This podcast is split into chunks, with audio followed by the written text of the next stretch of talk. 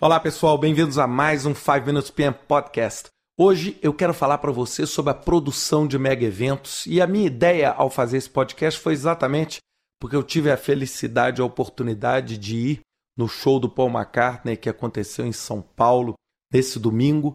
E é lógico, né, como gerente de projeto, além, óbvio, da, da música, de tudo, a gente fica impressionado com a capacidade que as pessoas têm de montar um circo tão bem feito, né? de montar uma estrutura primorosa. E eu tentei brincando comigo, né? depois que eu voltei do show, eu voltei tão impressionado né, com tudo, ou seja, como é que as coisas funcionam, o sincronismo, o palco, os músicos, a estrutura, o telão.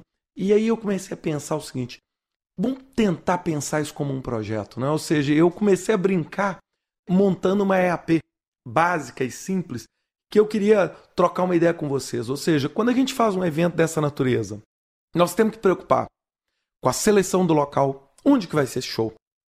Nós vamos ter que preocupar também, voltando à localização, nas autorizações, contratos, permissões para poder fazer o show, ou seja, desde contratos com o governo até o contrato com o agente que vai gerenciar esse empreendimento. Nós temos também toda a parte de acesso acesso tanto do artista quanto do público, ou seja, como é que as pessoas vão chegar no local do estádio, como as pessoas vão sair.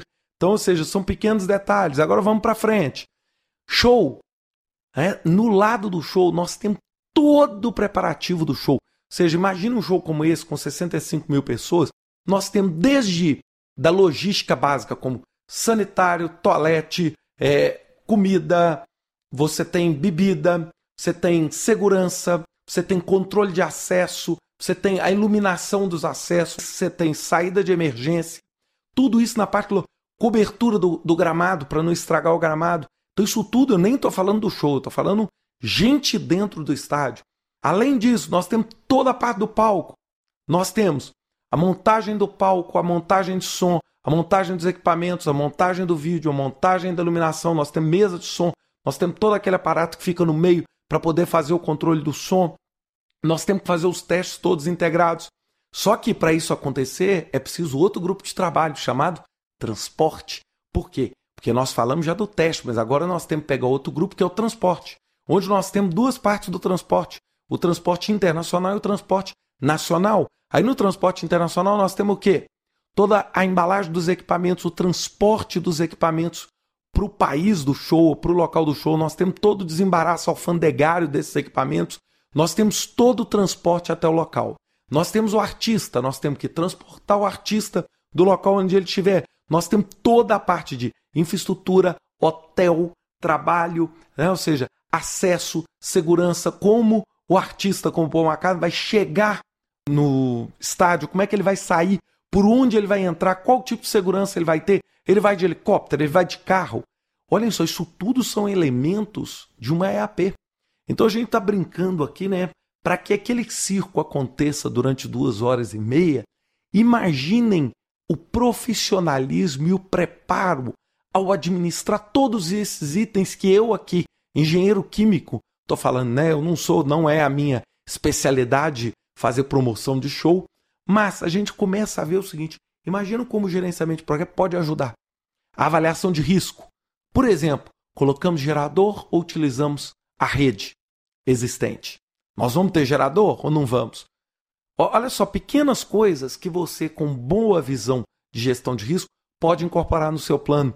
Então, olhem só, todo esse aspecto é que faz com que as coisas deem certo. Ou seja, eu lá, óbvio, né, é, adorando o show, mas eu lá sempre pensando assim, meu Deus do céu, e se queima alguma coisa?